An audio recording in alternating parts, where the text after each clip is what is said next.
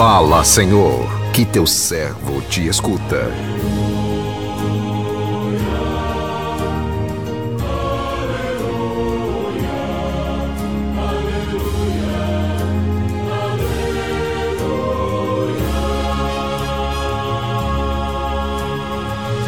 O Senhor esteja convosco, Ele está no meio de nós. Proclamação do Evangelho de Jesus Cristo, segundo Mateus. Glória a vós, Senhor. Naquele tempo, alguns mestres da lei e fariseus disseram a Jesus: Mestre, queremos ver um sinal realizado por ti. Jesus respondeu-lhes: Uma geração má e adúltera busca um sinal, mas nenhum sinal lhe será dado a não ser o sinal do profeta Jonas. Com efeito, assim como Jonas esteve três dias e três noites no ventre da baleia, assim também o filho do homem estará três dias e três noites no seio da terra. No dia do juízo, os habitantes de Nínive se levantarão contra essa geração e a condenarão, porque se converteram diante da pregação de Jonas. E aqui está quem é maior do que Jonas. No dia do juízo, a rainha do sul se levantará contra essa geração e a condenará, porque veio dos confins da terra para ouvir a sabedoria de Salomão. E aqui está quem é maior do que Salomão? Palavra da salvação, glória a vós, Senhor.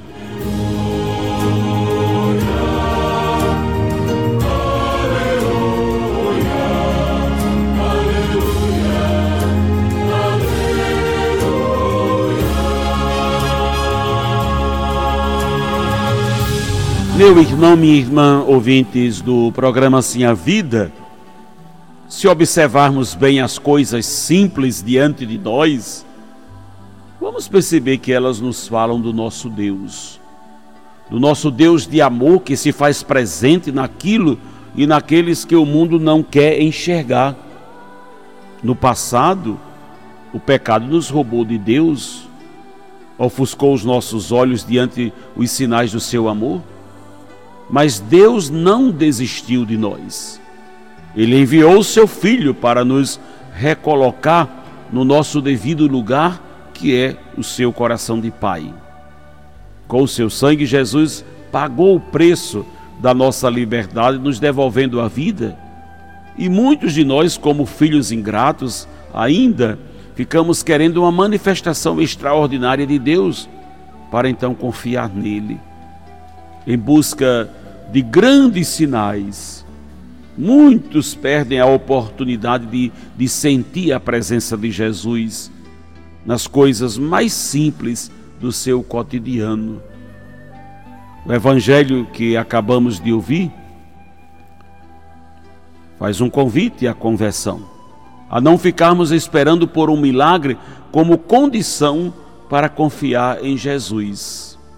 Ao citar o exemplo dos ninivitas, que responderam ao apelo do profeta Jonas, reconhecendo em sua pregação a manifestação de Deus, chamando-os à conversão, Jesus nos diz claramente quão grande a sua alegria diante aos que se abrem à conversão, aos que acolhem a graça de Deus, reconhecendo a sua presença nos seus mensageiros.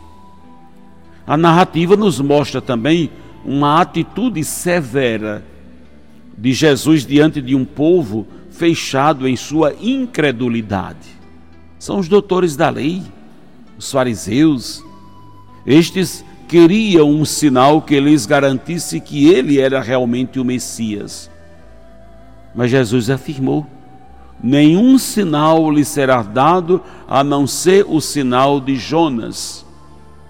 E com essa afirmação, Jesus pré-anuncia a sua morte e a sua ressurreição.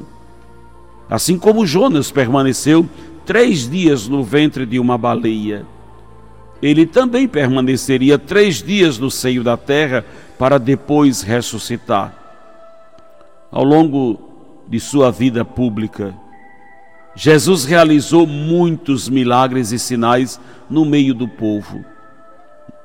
Mas muitos, ainda hoje, recusam a acreditar nele para não terem que mudar de vida.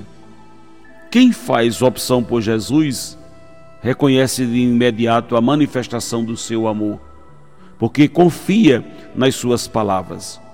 Já os que se definem ou os que permanecem indecisos, os que não se definem, os que permanecem indecisos, esperando por grandes sinais, passam por Jesus a todo instante e não o reconhece.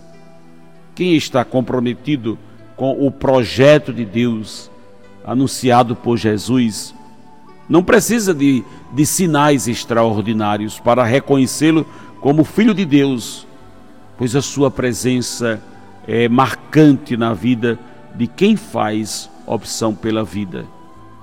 A nossa liberdade, a nossa liberdade é o maior sinal do amor de Jesus por nós. Uma liberdade que, que custou o seu sangue.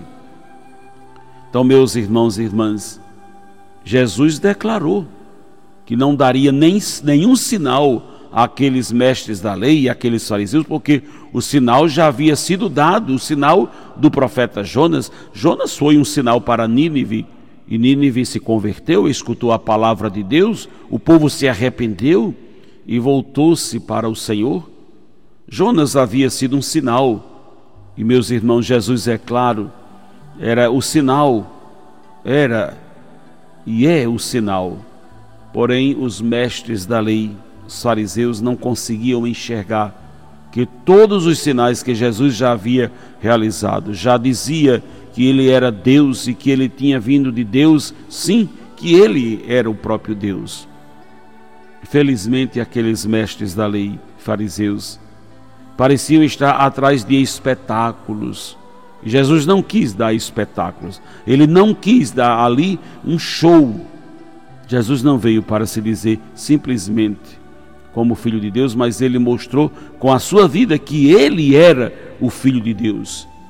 E eles precisavam perceber isso.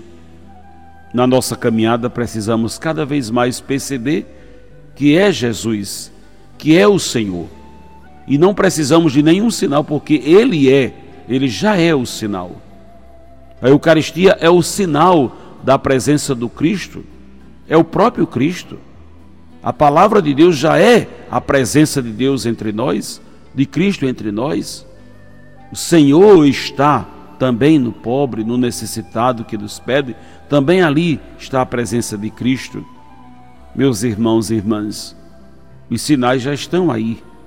O Senhor não quis e não quer dar nenhum sinal, porque Ele já é ele já é o sinal.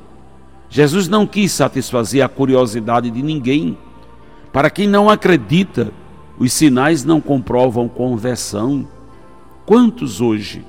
Quantos hoje também, não, é, também conseguem ver o sinal, a Eucaristia, conseguem constatar, é a palavra de Deus, mas ainda não se converteram?